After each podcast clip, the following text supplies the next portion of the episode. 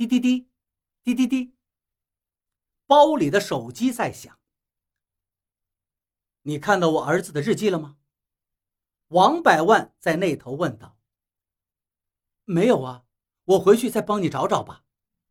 小吴平静的回答，然后那边就挂断了。听说小吴在县里有房子住了，二呆很开心，想过来看看。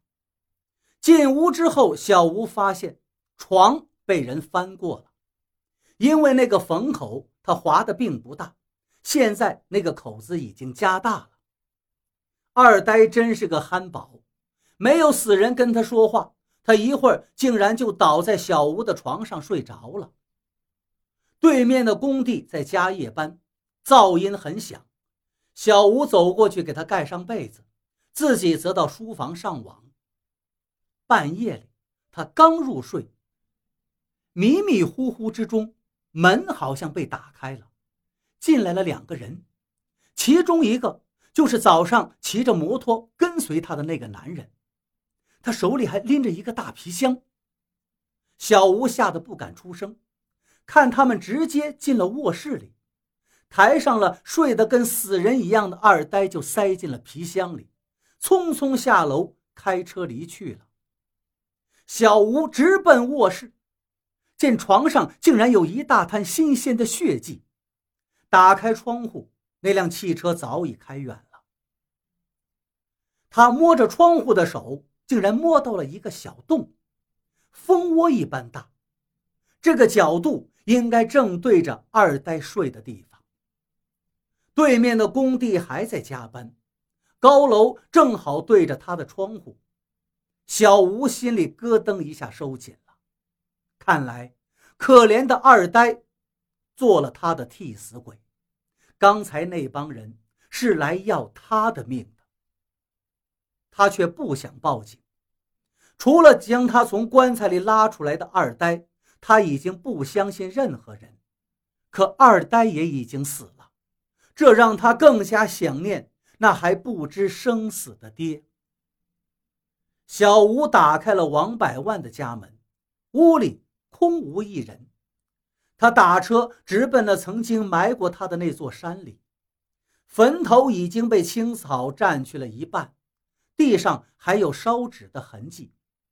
小吴轻轻捏起来两片，一看，似乎还有些温度，可四下里却找不到有人的踪迹。天渐渐黑下来了，出租司机不干了。发动汽车，直接跑了。小吴坐在湖边，眼睛漠然地盯着夜空发呆，仿佛在跟星星诉说自己的不幸。不知过了多久，他突然看到不远处的湖边树下，站了一个苍老的背影。老王，小吴迟疑地叫了一声：“啊。”那个人似乎正在沉思，被冷不丁的一喊，竟习惯性的答应了。见是小吴站在跟前，他惊讶的嘴角抽动了几下，却说不出话来。怎么？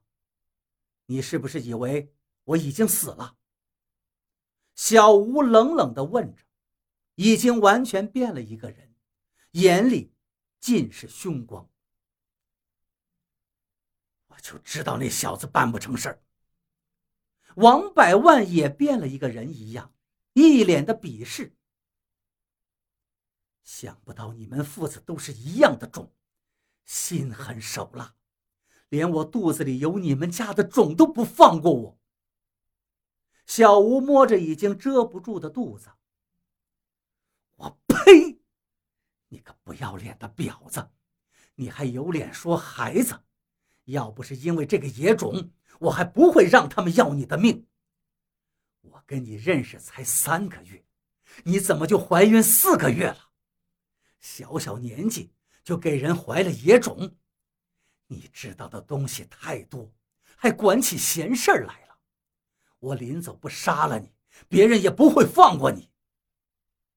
王百万此时完全不顾及自己的身份，破口大骂起来。哈哈哈！小吴却痛苦的大笑了。老东西，你以为我怀的是别人的种吗？告诉你，我怀的是你儿子的种。想想我一个村长的女儿，在一次文艺演出上，被你那混蛋儿子看上，我不从，他竟然强奸了我。我爹咽不下这口气，教训了他一下，没想到他竟然用见血封喉烟把我全家熏倒，还把我绑架到旅馆进行侮辱。让我生不如死。有一天，他毒瘾发作，自己把车开到了河里，这都是报应。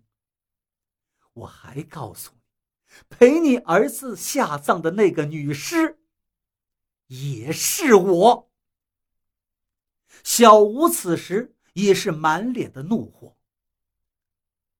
听到这个话，王百万呆愣了半晌。我，我对不起你，小吴，你看在我王家快要绝后的份上，把孩子生下来好不好？我给你跪下了。王百万突然把小吴抱住，跪倒在他身前，哭泣着哀求着。不远处有警灯在闪动，不一会儿，一大批警察围了上来。是谁报的警呢？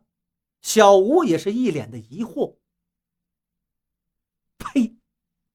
我给你生的孽种，算你儿子还是你孙子？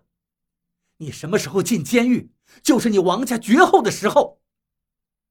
小吴得意的笑。